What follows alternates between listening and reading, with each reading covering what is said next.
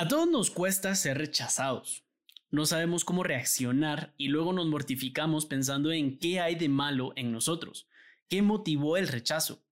Algunos lo tomamos bien, hay otros quienes prefieren tomar un camino de venganza, de furia descontrolada, con el fin de acabar con quien se nos ponga en el camino.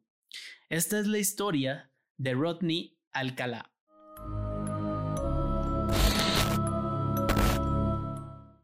¿Qué tal amigos? Bienvenidos de nuevo a Escalofríos Podcast.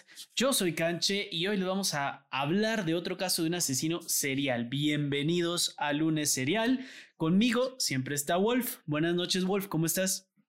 ¿Qué onda Canche? Súper contentos de otra semana más, de tener esos casos que nos ponen de escalofríos a todos, creo yo, y, y máximo, eh, creo que en todas las noches que a muchos de los que nos han comentado en redes sociales ya no lo están escuchando en el tráfico, en el gimnasio, no, que creo que ya están teniendo esas experiencias en las noches, a medianoche, y creo que ahí es donde le agarran más sabor y sazón a cada una de las historias, y creo que están esperando este lunes de asesino serial. Así que un gusto que nos estén escuchando nuevamente en este episodio.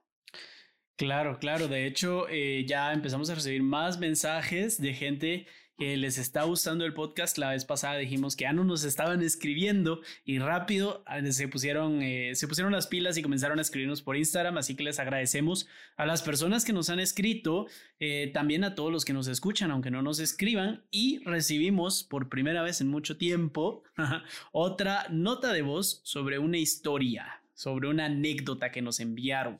Ya al final de este episodio la vamos a poner eh, y, ustedes ya la van a poder escuchar. Recuerden que nos pueden enviar sus anécdotas, se graban en su teléfono con una nota de voz y nos la mandan al correo escalofríospot.gmail.com. Pero bueno, esta historia está un poco larga. Entonces vamos a tratar de, de contarla lo más rápido posible y que el episodio no sea tan largo para que lo terminen de un solo. Entonces, hoy es lunes serial. Vamos a hablar sobre Rodney Alcalá. Este asesino serial es muy interesante porque si te lo cuento, tal vez no me lo creas, pero está el video en YouTube. Este asesino participó en uno de los programas más famosos de citas en los 60, 70 en Estados Unidos. De esos programas en donde mm, te ponían, ponían a tres hombres y luego una pared y al lado estaba una chava y como que todos se... los hombres se escribían y la chica tenía que escoger a uno. Va, ¿Ah, pues así. Y fue real. No es película, fue real. Él salió. De hecho, ya había cometido unos asesinatos antes de llegar a ese programa y todo es un, es un drama, es un show. Te, cuento esto para que los que nos están escuchando eh, se, les, se les pique un poco para la curiosidad para poder terminarlo. Está, está muy interesante, está violento, por supuesto, pero está muy buena. Entonces, sin más preámbulo, comenzamos. Demore. A todos nos cuesta ser rechazados. No sabemos cómo reaccionar y luego nos mortificamos pensando en qué hay de malo en nosotros, qué motivó el rechazo.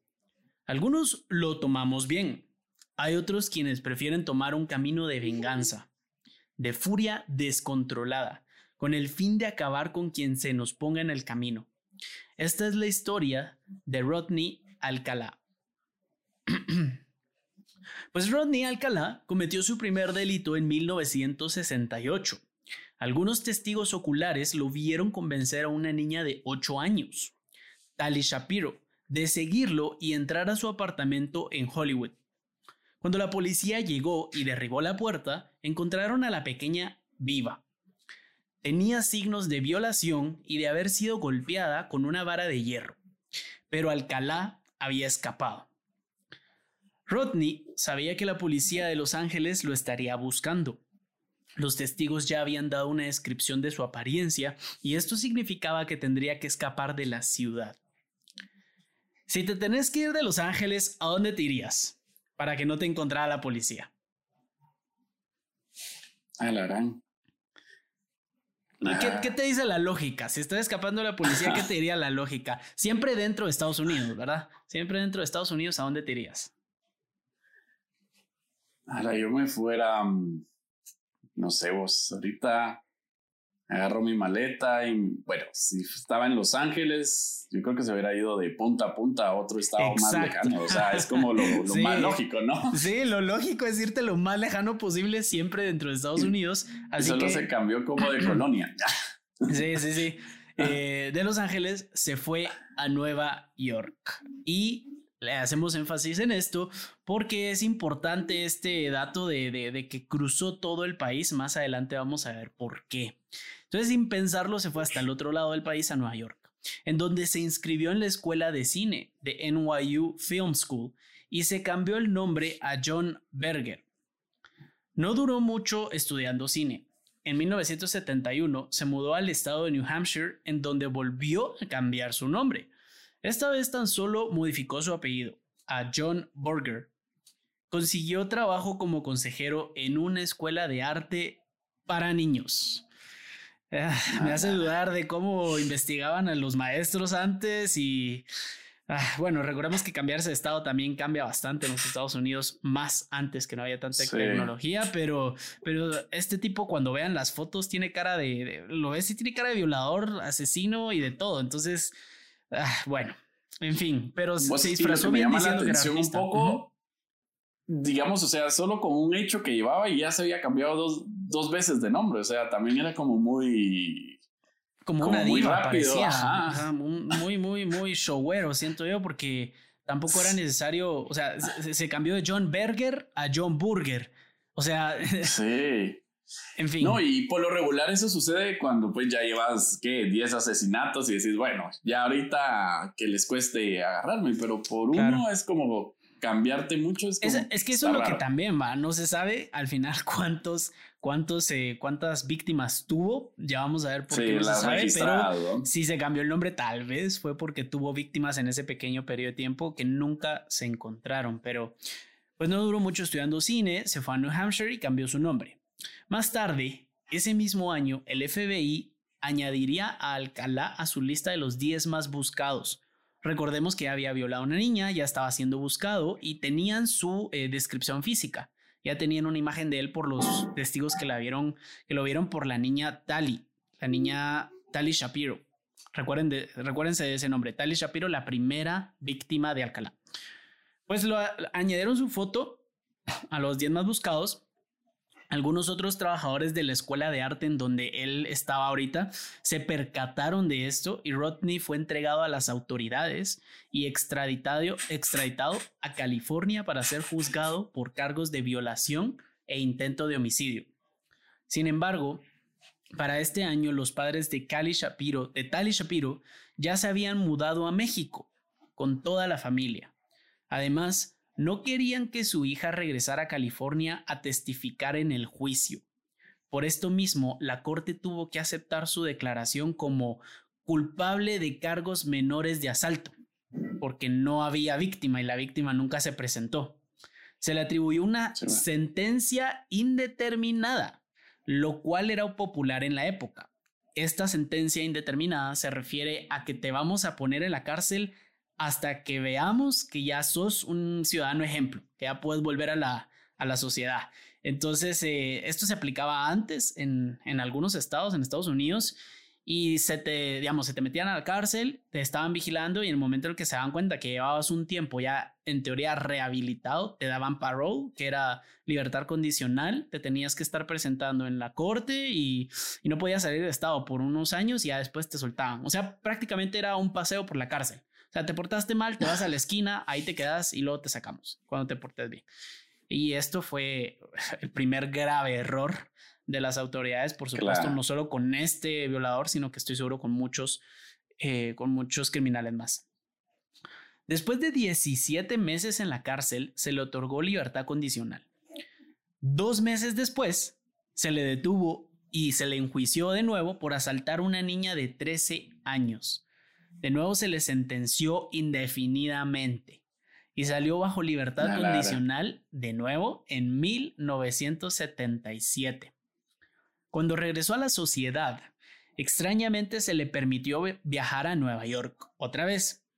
Era un criminal catalogado como flight risk o riesgo de fuga, por lo que no se entendió ¿por qué el permiso de, de las autoridades para que dejara el Estado solo?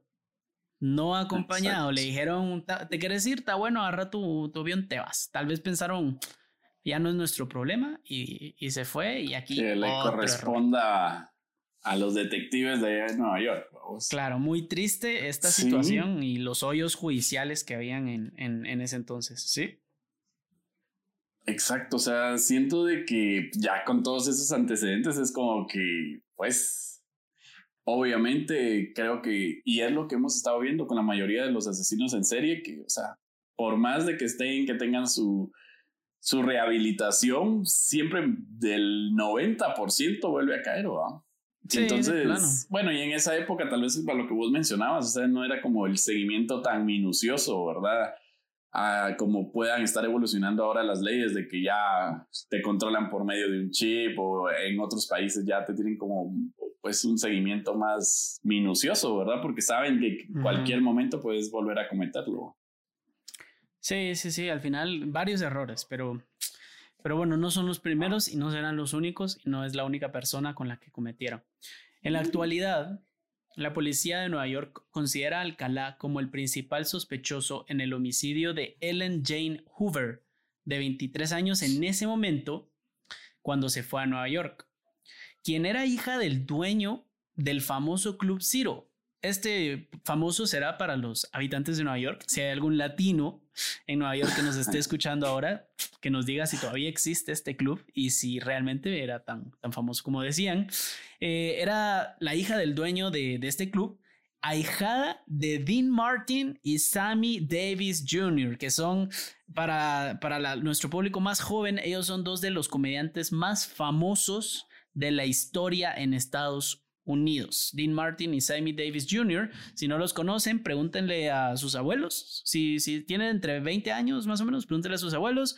Y si tienen más, pues estoy seguro que en un momento los han escuchado hablar de, de, sus padres. Y, si no, pregúntenles igual, porque son de los mejores comediantes y actores. Incluso eh, Dean Martin creo que era hasta cantante. Eh, son íconos del entretenimiento en Estados Unidos pues era una hija muy importante, digámoslo así, era una, era una chica bastante importante y de renombre. Un poquito nomás. Sí, sí, sí. Eh, los restos de Ellen fueron encontrados enterrados en los... Escribí re mal esto, pero encontrados enterrados en los terrenos de la propiedad de los Rockefeller.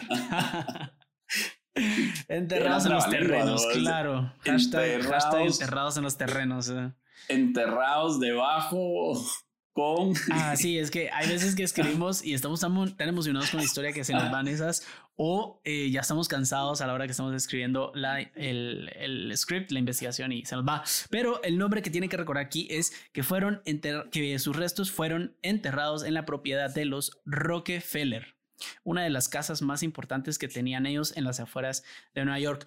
¿Cómo llegó su cuerpo ahí? Pues este caso, no vamos a hablar de este específicamente ahorita, pero se le considera a, Alcalá como el principal sospechoso en la actualidad por las fechas en las que llega a Nueva York, su método de, asalto y las condiciones de, del asalto de esta, de esta chica.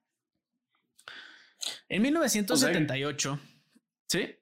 Solo tenía la duda, o sea que en el momento en que lo detenían y todo eso, o sea, solo se quedaba como sospechoso, no tenían como pruebas. A él no, los, a él no lo detuvieron ahí.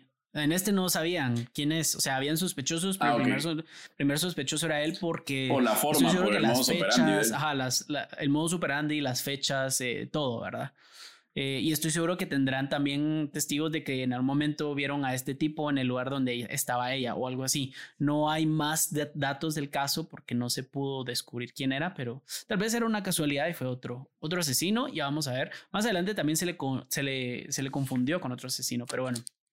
En 1978, Alcalá tomó un trabajo como typesetter o colocador de letras en los periódicos The Times ¿Qué es el colocador de letras? Es literalmente en el que en las impresoras de antes tenías que ir armando tú las palabras, digamos, tú ponías unas pequeñas piezas que eran las letras, las ibas ordenando para hacer las palabras y luego la impresora, ¡pum!, machucaba el papel y ya salía, pero había una persona que tenía que estar ordenando todas las letritas una por una Ah, para sacar todo el texto. Y de esto consiguió trabajo. Era uno de los clásicos trabajos que, que tenía la gente que había salido de prisión, donde no, no importaba si eras antiguo, si estuviste en la cárcel. pues mientras trabajaba ahí, fue entrevistado por la policía en el caso de Hillside Strangler, otro asesino serial de la época pero se le descartó por falta de pruebas y corroboración de sus coartadas. Aquí era donde les estaba, acaba les estaba comentando anteriormente que se le, en algún momento se le consideró como el principal sospechoso de este Hillside Strangler, que, que si quieren podemos hacer un episodio de este, no sé mayor cosa, así que tocará investigar, pero eh, era uno de los principales sospechosos en todos los casos que estaban sucediendo alrededor de él. Y como no cabría duda, ¿verdad? Sos un antiguo prisionero y obviamente todos van a sospechar de vos, pero después se, se llegó a la conclusión que no había sido él. Mientras vivía y trabajaba en Nueva York, Alcalá convenció a cientos de hombres y mujeres eh, jóvenes de que él era fotógrafo de modelos. Los llevaba a su apartamento y otras locaciones, les pedía que se desnudaran y les tomaban varias y les tomaba varias fotografías. Esto lo vemos hasta hoy en día, así que por favor, todos de verdad tengan mucho cuidado porque ahora hoy en día Mucho todos se creen cuidado. fotógrafos eh, y les dicen no, que sobre todo con las mujeres, lastimosamente, pero que les dicen sí, que yo te voy a tomar fotos y como ahora en, redes sociales fama. todos queremos likes, sí, todos queremos likes y todo, a veces nos exponemos a, a ¿cómo se llama? A peligros. Yo soy fotógrafo, yo he trabajado de fotógrafo y la verdad es que eh, sí es muy difícil incluso acercarse a una persona y decirle, mira, me parece, o sea, porque es, es arte, pues, es que es arte al final y, y querés acercarte a una persona y decís, madre, mira, eh, como antes, te quiero pintar. Digamos, le decían los artistas, te quiero pintar, quiero hacer un cuadro de ti. Lo mismo ahora, solo que con fotografía, pero es muy difícil. Ahora, de un segundo a otro, decir, mira, venite, acompáñame a mi apartamento, llegamos y desnudate, te voy a tomar fotos. O sea, estamos en otra época y todo, pero por favor, para todas las chicas, Mucho y- e cuidado. incluso los chicos que les toque, pues con mucho cuidado con este tipo de gente, porque van a ver por qué. Pues algunos otros empleados, bueno, principalmente por las nudes y que después las mande a algún otro lugar y que quedemos expuestos. O sea, yo creo que sería lo principal, ¿verdad? Pero, pero bueno. Y se Algunos virales, otros empleados entonces, del Times, sí, algunos otros empleados del Times luego confesaron que él llevaba y les mostraba las fotografías. Una ex empleada dijo, pensé que era muy raro, pero yo era muy joven, así que no sabía nada. Cuando le preguntaba por qué las tomaba, solo me decía que las madres de los niños se las pedían. Cuando dije hombres y mujeres jóvenes, me refería a hombres y mujeres jóvenes, adolescentes para arriba, de 13, 14 años para arriba. eh, e incluso hay fotografías de niños muy, muy chiquitos que las tomaba en público, digamos. Eh, como que andaba viendo a quién le tomaba fotos, pero de una manera bastante pervertida. Eh, estas fotos existen, las revelaron hace poco, más adelante se van a enterar cuando las revelaron y les voy a dejar algunas en la página de Instagram, por supuesto, las reveló la policía, por lo que las reveló quitando las partes eh, obscenas o las partes, los desnudos, pero hay muchas fotografías de personas que no están desnudas y se ve la, la cara de confianza que tienen en el fotógrafo. Incluso de las chicas que están desnudas van a ver la confianza que tienen y las poses que hacen y todo. Eh, obviamente no se va a ver nada porque la policía la sacó así, pero de cualquier manera eh, vamos a ver por qué la sacaron. Alcalá luego confesaría que no todas las de las fotos fueron sus víctimas. Incluso llegó a confesarse como culpable de golpear y violar a una de las chicas en sus fotos, Monique Hoyt, de 15 años, pero no a los demás. Recordemos que también hay chicos en las fotografías, adolescentes hombres en las, en las, en las fotos, incluso desnudos también. Vos y todo esto lo hizo en Nueva York. Digamos, ya cuando estaba ahí. Esto fue en Nueva York. En ese estado. Eso fue en Nueva Va, York, estoy seguro que en, en las áreas de Nueva York porque hay fotos en la playa, en campos y todo. Y máximo ese estado, pues, donde toda la mara va a buscar como el sueño para modelo, eh, gran para modelos, cel- sí, ajá. Para, para película y cosas así sería Para otro lado, pero también para, para actores de teatro, por ejemplo. Eh, y Claro. él dijo que trabajaba, él trabajaba en The Times y efectivamente trabaja en The Times, pero él solo ponía las letras. Él le decía a la gente que había trabajado ¿Qué? como fotógrafo. que de Además ahí ya podía de que estudió en la ¿no? ajá, y estudió en Film School en NYU. Entonces algo de fotografía sabía. De hecho, si le quitas la historia de la historia mórbida y fea a las, a las fotografías, te juro que son muy buenas fotos. El tipo sabía tomar muy buenas pues. fotografías, estudió eso precisamente y, le gustaba, ¿verdad? Em, claro, si, eh, ya cuando ves las fotos y sabes lo que pasó, pues es bien raro y bien feo, pero... Los intereses que él tenía, ¿va? Claro, pero digamos, en ese momento cualquier chavita, cualquier chavo que quiere lanzarse a la fama, entonces podía hacer cualquier cosa ¿va? para poder... Sí, y es gente muy atractiva, no vamos a ver gente, también. no sé, ustedes lo van a juzgar, hay gente que, que, bueno, ustedes los juzgarán, pero en fin. Llegamos a la parte interesante, bonita y de lo que les hablé al principio. En 1978, Alcalá fue uno de los participantes en el show de juegos popular The Dating Game, conducido por Jim Lange o Lange. Durante su presentación, Jim lo introdujo a todos como un fotógrafo exitoso que comenzó en la fotografía cuando tenía 13 años y su padre lo encontró en el dark room revelándolas. El Dark Room es ese cuarto donde, no sé si han visto en las películas, que antes se revelaban de manera manual, que hay una luz roja y todo está oscuro para revelar las fotos. Ese es el Dark Room, no vayan a pensar otra cosa. Entre sus pasatiempos lo pueden encontrar haciendo skydiving o motociclismo. El skydiving es eh, tirarse de paracaídas o el motociclismo, ¿verdad?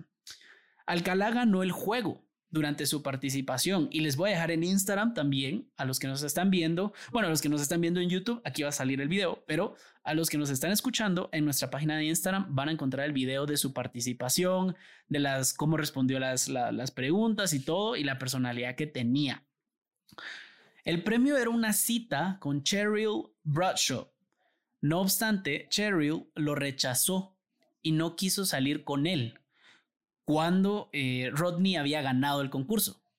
Él al final lo rechazó y dijo que no iba a salir con él porque le parecía bastante creepy, extraño o raro. Uno de los otros participantes del juego luego confesó que Alcalá le pareció un tipo muy raro. Cuenta que en un momento de corte comercial se le acercó hasta el punto de estar nariz con nariz y le dijo, esta chica será mía. Luego de aparecer en el show, Alcalá asesinó a tres mujeres más. Algunos psicólogos criminalistas creen que el rechazo que vivió en el programa fue lo que impulsó estos crímenes aún más. Dijeron, los asesinos seriales no toman bien el rechazo, los motiva a forzarse aún más sobre las personas. Y es lo que con lo que yo introducí al episodio. Hay gente que lo toma bien, hay gente que lo toma mal, Ahora imagínense una persona que un psicópata con problemas y traumas mentales que lo rechacen en vivo, en público, una chica tan bonita como, como, como la que estaba en el programa, obviamente a él le zafó los últimos cables que le quedaban conectados y, perdió la cabeza. Y aquí empieza la parte ya más, eh, más dura de, de sus crímenes. El último, de hecho. Bueno, no el último, pero el más sonado. El 20 de junio de 1979, Robin Samsow, una chica de 12 años, desapareció en algún lugar entre la playa y su salón de ballet. Robin se encontraba en la playa con sus amigos del colegio cuando, según estos, un hombre se les acercó y les preguntó si querían que les tomara fotografías. Ella accedió y luego de irse a un lugar privado, nadie la volvió a ver. Su cuerpo fue hallado 12 días después en las colinas de Los Ángeles. Los amigos dieron una descripción del sospechoso a la policía. Estos hicieron un dibujo detallado con el que luego el oficial que supervisaba la libertad condicional de Alcalá lo identificó. Aquí vemos que primero ya está en Los Ángeles. Todo lo primero, estaba en Nueva York, regresa a Los Ángeles. Después del rechazo, se mantenía en estas dos ciudades porque creo que eran las, como había dicho Wolf, Nueva York, que es una de las ciudades donde más fácil puedes tirar una piedra y le das a, un actor o a un fotógrafo, ¿verdad? Entonces lo mismo, Los Ángeles, regresó a Los Ángeles y, pues aquí fue donde cometió este crimen. Eh, los amigos dieron la descripción detallada, ellos dibujaron y el, el, oficial que había tenido a su cargo la libertad condicional de Alcalá en Los Ángeles fue quien dijo, oigan, yo conozco a este tipo. Sí, sí, sí, nosotros lo dejamos, lo dejamos eh, suelto. Bueno, yo no, ¿verdad? Fue el juez, pero ellos lo dejaron suelto. Yo, yo sabía que era mala idea, pero, pero algo así fue, algo así fue, supongo yo, y se dio cuenta de la cagada que habían cometido. Así bien fresco, así. Refresh, refresh. Se dio cuenta de la cagada que habían hecho. Pues la policía fue a registrar la casa de la madre de Alcalá en Monterrey, Park. En ella encontraron un recibo para un locker en Seattle. Seattle. Dense cuenta hasta dónde. Luego de comunicarse con la policía, policía de allí, en el locker encontraron los aretes que usaba Robin Samso el día que desapareció. Me parece increíble la rapidez de este tipo.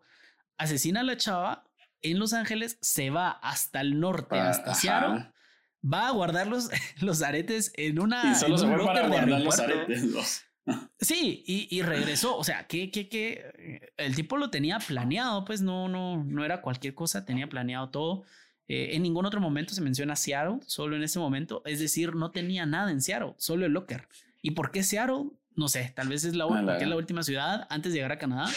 Eh, pero ¿por qué no los tiró en el océano?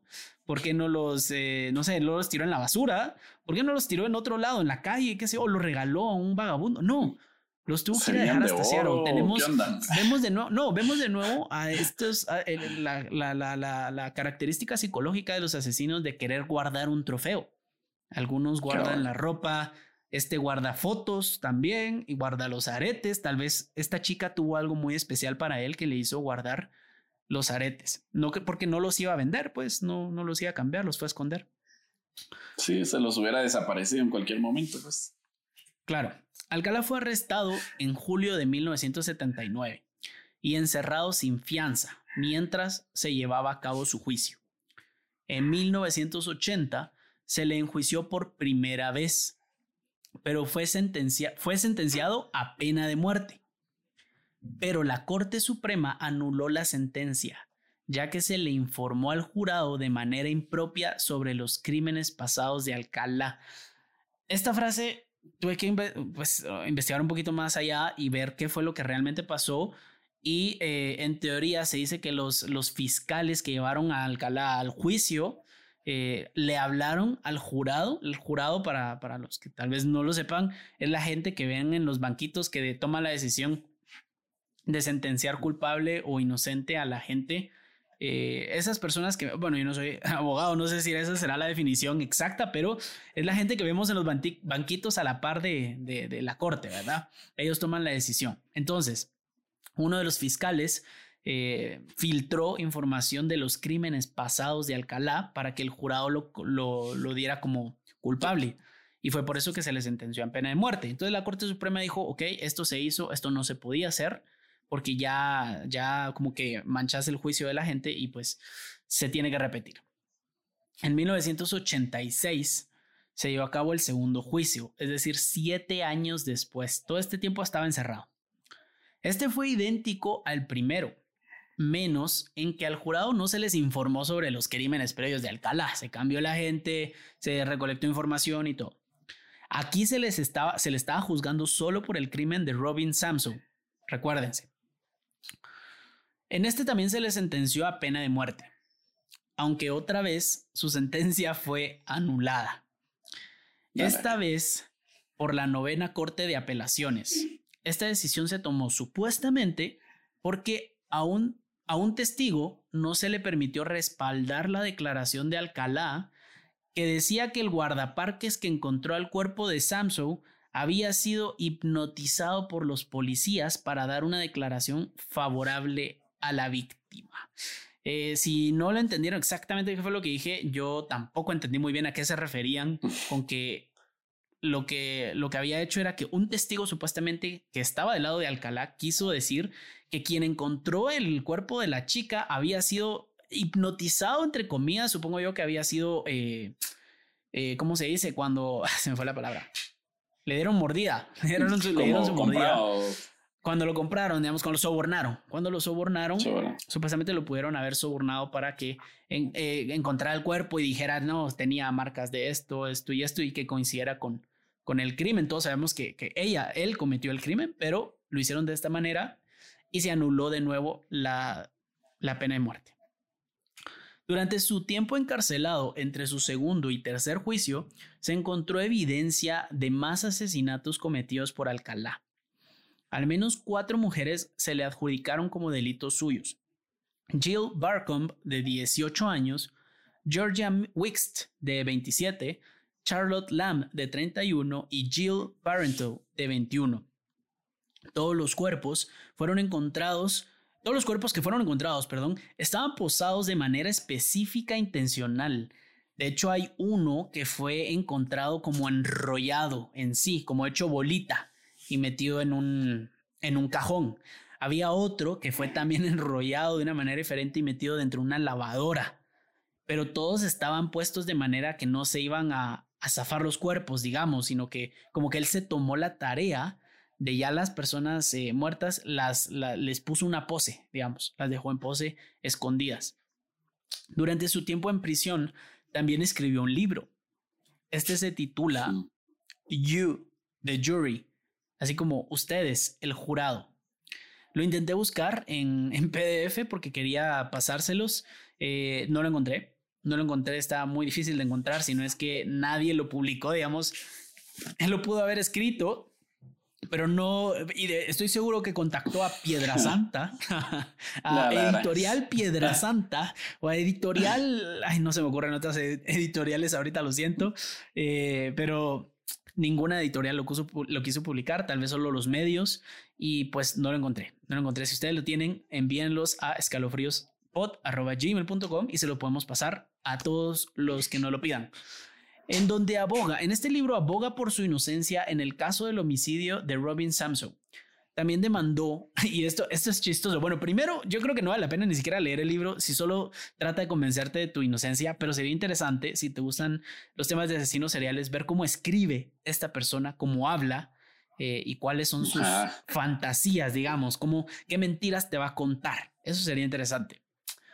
También, y esto es chistoso, demandó al estado de California dos veces. Una, porque durante su traslado a la corte se resbaló y se cayó sentado. Entonces dijo, no, ellos me trataron mal y los demandó. Y la otra, ah, mira, si así de ridícula fue la primera, ¿por qué crees que habrá sido la segunda? No sé. Decime una estupidez así que haya, que haya podido ser por eso. Alarán. Va, no lo vas a adivinar. Te pongo en el spot y de todo el mundo lo vas a adivinar. Una porque durante su traslado a la corte se resbaló y se cayó. Y otra porque le negaron darle un menú bajo en grasa en la prisión. Ah, o sea, perdiendo el tiempo. Ya ni chiste tenía este tipo, ya no sabía qué hacer. En fin, el tercer juicio de Alcalá se llevó a cabo en 2003. Los fiscales introdujeron una moción para juntar los cargos por el asesinato de Robin Samson con los de las otras víctimas recién descubiertas. Los abogados defensores de Alcalá intentaron detener la moción y su argumento completamente coherente era el siguiente. Si le presentas un caso de homicidio a un jurado, es probable que tengan una duda razonable o reasonable doubt pero si le muestras cinco casos iguales y muestras de ADN y semen, será muy difícil que tengan duda razonable. Entonces, el argumento de los, de, los abogados defensores era, no le muestren esto porque lo van a declarar culpable. porque son esto que son evidencias que lo van a declarar como culpable, no se lo muestren. Entonces no queremos un tercer ah. juicio.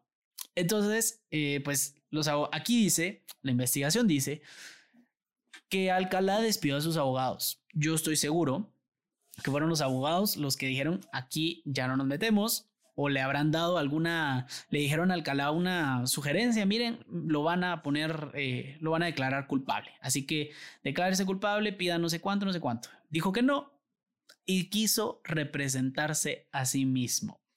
Ya lo vimos con Ted Bundy y que fue a dar las nalgas, que fue a dar las nalgas a la corte y, si te das cuenta, el mismo proceso de ir alargando, ¿ah? Cada vez ir ganando como ese tiempo, esas Ya vio que le pueden declarar pena de muerte, ya se lo declararon dos veces y, no se va a arriesgar, quiere, quiere seguir ganando tiempo.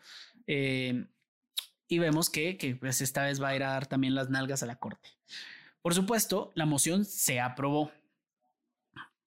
Es decir, dieron paso al tercer juicio y sumaron sumaron los, eh, los cargos por homicidio y violación anteriores a los de Robin Samson para que sumaran cinco. cinco eh, delitos diferentes, digamos. Esta vez Alcalá despidió a sus abogados y se representó a sí mismo en la corte.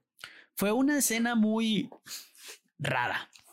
Se refería a sí mismo como Mr. Alcalá y hacía las preguntas a sí mismo también. Hablaba en una voz más profunda y grave cuando hacía el papel de abogado y luego hablaba con su voz normal cuando respondía. Una escena que definitivamente no le ayudó nada. Es como que yo esté en la corte y, diga, oh, Mr. Ahora soy el abogado. ¿Acaso hizo eso usted? Ah, pues no, pues no. Eh, ahora lo que me puedo pensar es, ¿será que se sentaba en el, en el, en el, ¿cómo se dice? En el estrado. ¿Será que se sentó en el estrado y mientras respondía se sentaba y luego se paraba y hacía su voz de abogado, decía, oh, you are very handsome. Sí, sí, sí. Ahí sí que, no, pero mira, si, si hizo esa. Todo un show, me imagino eso. Si hizo el show, no me sorprendería, no me sorprendería, aunque no creo que eso se permita, lo permita un juez, pero pues ya permitieron que se fuera cuando sabían que había matado gente, así que no se sabe. Así que su defensa se basó en lo siguiente. En tres puntos se basó su defensa. Escuchen. Lo primero, aseguró al jurado que él estaba en Knott's Berry Farm aplicando un para un trabajo como fotógrafo cuando se llevó a cabo la desaparición de Robin Samson. Eh, para los que no tengan la dicha y suerte de haber ido a Knott's Berry Farm, es un parque de diversiones que tiene como 40 atracciones o 60 atracciones y es el segundo parque de atracciones más visitado al año en Estados Unidos. Y es, creo yo, creo que es el parque, o sea, tiene como de mascota Snoopy o algo así. Y, y él lo que dijo fue, yo estaba en Knott's Berry Farm, que está del otro lado de la costa, por el lado de Florida.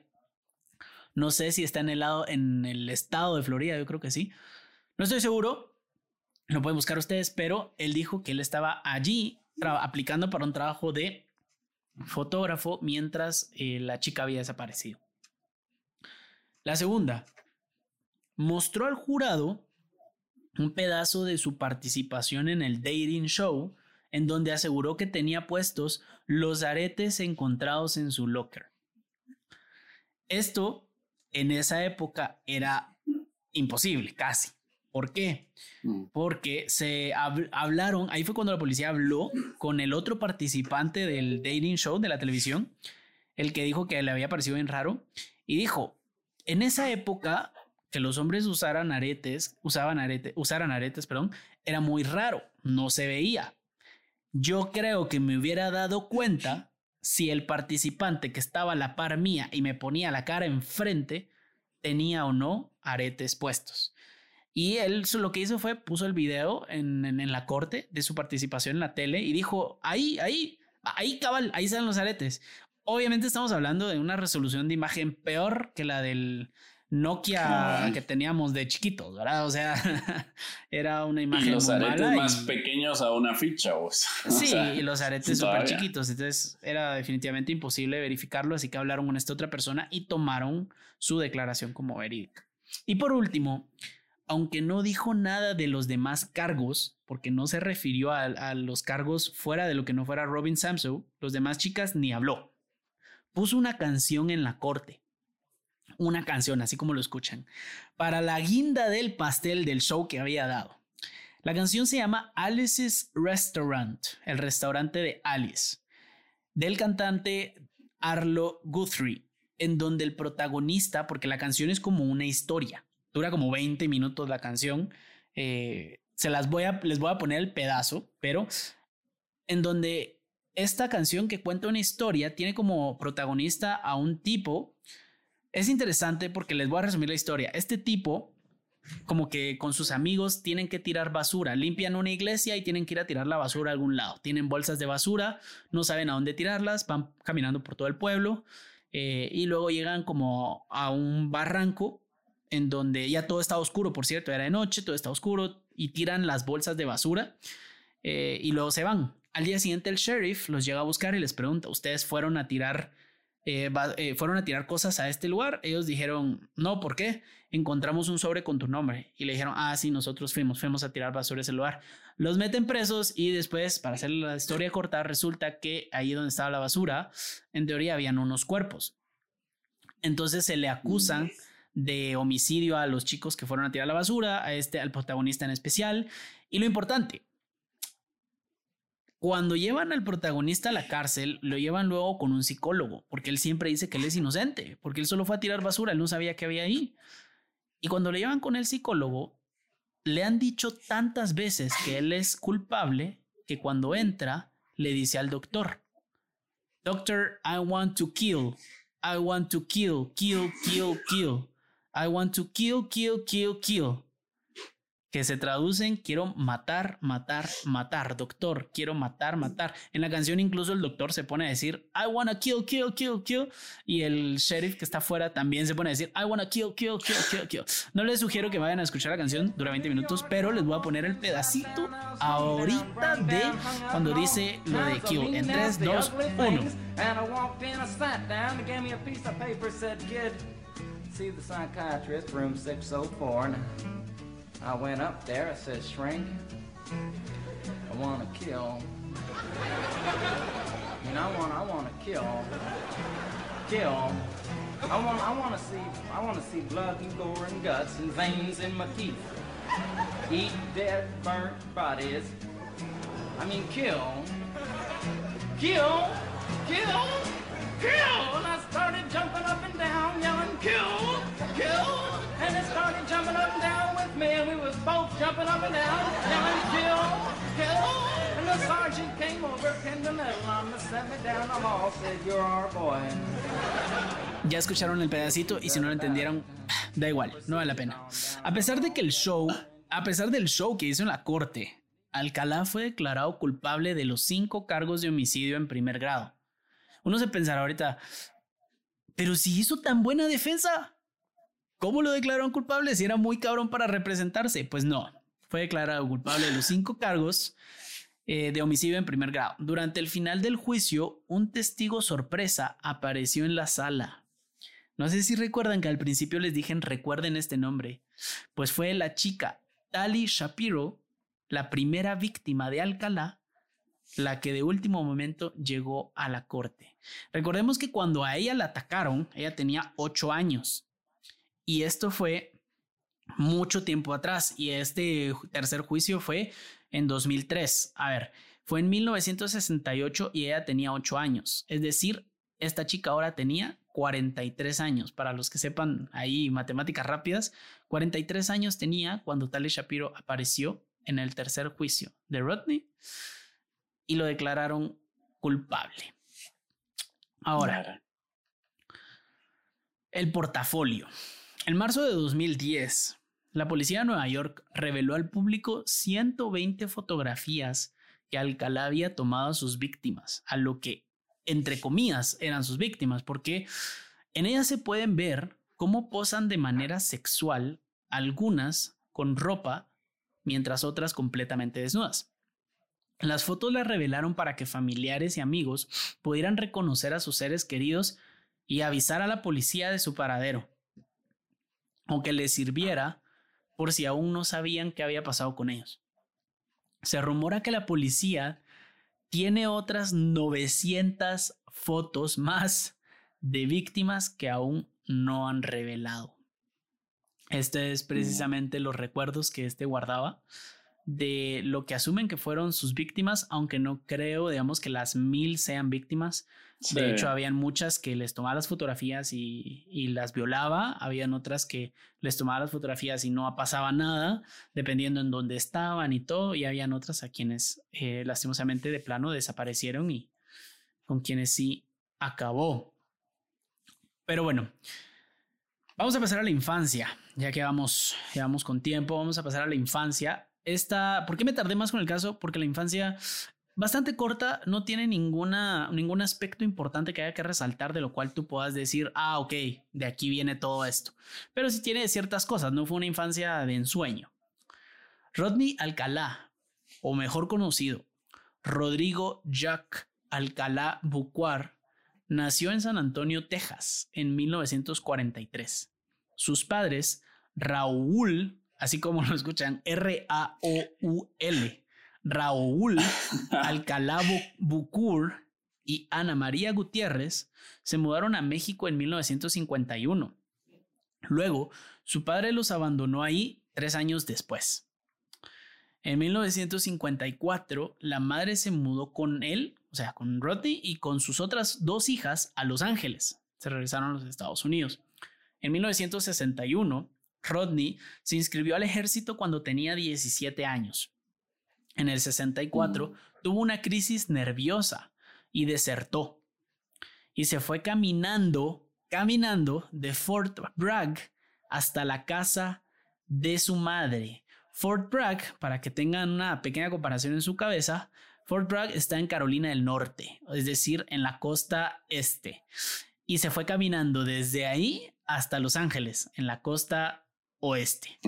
De costa a costa caminando. Y les voy a poner también en las fotos de Instagram el mapa del recorrido que tuvo que hacer. Lo voy a poner en mi, en mi Google Maps para que vean cuánto te tendrías que hacer, cuántos días te tenés que hacer caminando de un lugar a otro. Entonces, si lo quieren saber cuánto se hacen de un lugar a otro, lo pueden ver en nuestro Instagram, arroba escalofríos podcast. Luego, Rodney fue diagnosticado con varios desórdenes psicológicos, incluidos, y aquí van todos, Desorden de personalidad narcisista. Esto se refiere a la necesidad de admiración propia y falta de empatía. A todo lo que vamos a hablar ahorita, por cierto, todo lo que voy a mencionar, no, me, no tome mi palabra como la última palabra. Estoy seguro que más de algún psicólogo nos está escuchando y a decir, hey, pero no mencionaste que es esto, esto, esto, o eso no es, no soy psicólogo. Así que si quieren saber bien, búsquenlo. Desorden de personalidad narcisista, que es necesidad de admiración propia y falta de empatía, Dos, desorden de personalidad antisocial. Yo creo que no hace falta explicación. Tres, desorden de personalidad inestable. Es decir, inestabilidad emocional, pensamiento polarizado e impulsividad. Tres, narcisismo maligno. Mezcla de narcisismo, sadismo, personalidad agresiva y antisocial. Cuatro, psicopatía, personalidad antisocial y falta de empatía. Eh, vamos a ver cuántos llevo. Una, dos, tres, cuatro, cinco. problemas nada más. Seis. Desorden de sadismo. Obtención de placer a través del dolor. Claro, no, no, falta, no falta, ahí está. Si no, díganle a Ted Bundy, es precisamente lo que él, lo que, lo que él tenía. Una de las cosas que él tenía. Y com, comorbo, comorbilidad, perdón, comorbilidad. Ajá, comorbilidad, que es varios desórdenes psicológicos. Eso es tener varios desórdenes psicológicos. Un pequeño paquete. un pequeñito paquete con una, bastantes sorpresas. Luego de desertar, Rodney se graduó de UCLA, de la Universidad de Los Ángeles, en, en donde se graduó de Liberal Arts o de artes y liberales y no sé qué más, y se fue a estudiar cine a Nueva York, bajo la tutela del mismísimo Roman Polanski. Yo sé que muchos de ustedes tal vez no conocen a Roman Polanski, pero ya han escuchado de él. Es un director de cine muy famoso. Nuestros amigos de cine y alcohol estarían como, ¿qué? Porque es un, es un, es un director de cine famoso y fue pareja de Sharon Tate. Tal vez por ella lo hayan escuchado. Ah, Sharon Tate fue la chica a la que este, eh, el, ¿cómo se llama este Manson? Eh, Charles Manson asesinó en su casa, eh, que acuchillaron como 60 veces y que mientras ella estaba embarazada. Embarazada del mismísimo Roman Polanski. Sharon Tate y Roman se conocieron en una película. Era la actriz más famosa de Hollywood en, en su momento, la más bonita, famosa, con 23 años. Y Roman, el director estrella, la revelación más famosa de Hollywood. Y pues Roman no estaba cuando asesinaron a Sharon Tate porque se había ido a Polonia, pero estaba ahí ella, la asesinaron. Y luego Roman Polanski le dio clases a este asesino serial, Rodney Alcalá. Lo tiro como un dato curioso. ¿Qué te pareció la historia de Rodney Alcalá Wolf? interesante, la verdad. Es que siempre me, me queda como esa intriga de que muchos de los asesinos que hemos visto, todos son así como muy pilas, muy inteligentes. O sea, tienen, aparte de todos sus en sus juicios no. los describiste. en sus juicios no son inteligentes. Cabal, pero tienen como esos, esos mismos patrones, ¿va? Y acá, o sea, ¿cómo poder también veo las falencias que habían, digamos, en las, en las autoridades? O sea, pudiste haber evitado muchas víctimas más Y creo que eso ha permitido que poco a poco, digamos, todas las leyes a nivel internacional vayan siendo como un poco más drásticas. O sea, porque fijo, fijo, o sea, ellos es muy difícil. O sea, lo vimos también en el caso de la semana anterior de los, niños asesinos también. O sea, uno de ellos, o sea, es como el 90% así se alejan de todo lo que vienen haciendo. Y acá él, o sea, todavía seguía haciendo sus, sus averías, ¿va? Entonces, datos sí, muy, muy, muy curioso, la verdad, interesante. Y las relaciones que vos mencionaste, ¿va? o sea, el tipo sabía cómo tenían toda la, planificación, ¿verdad? Porque creo que eso los caracteriza también, saben con qué medios, con cómo llegar, o sea, tienen una astucia total, porque lo vimos hasta los puestos que había tenido, ¿verdad? De trabajo, entonces creo que realmente sí sabía lo que...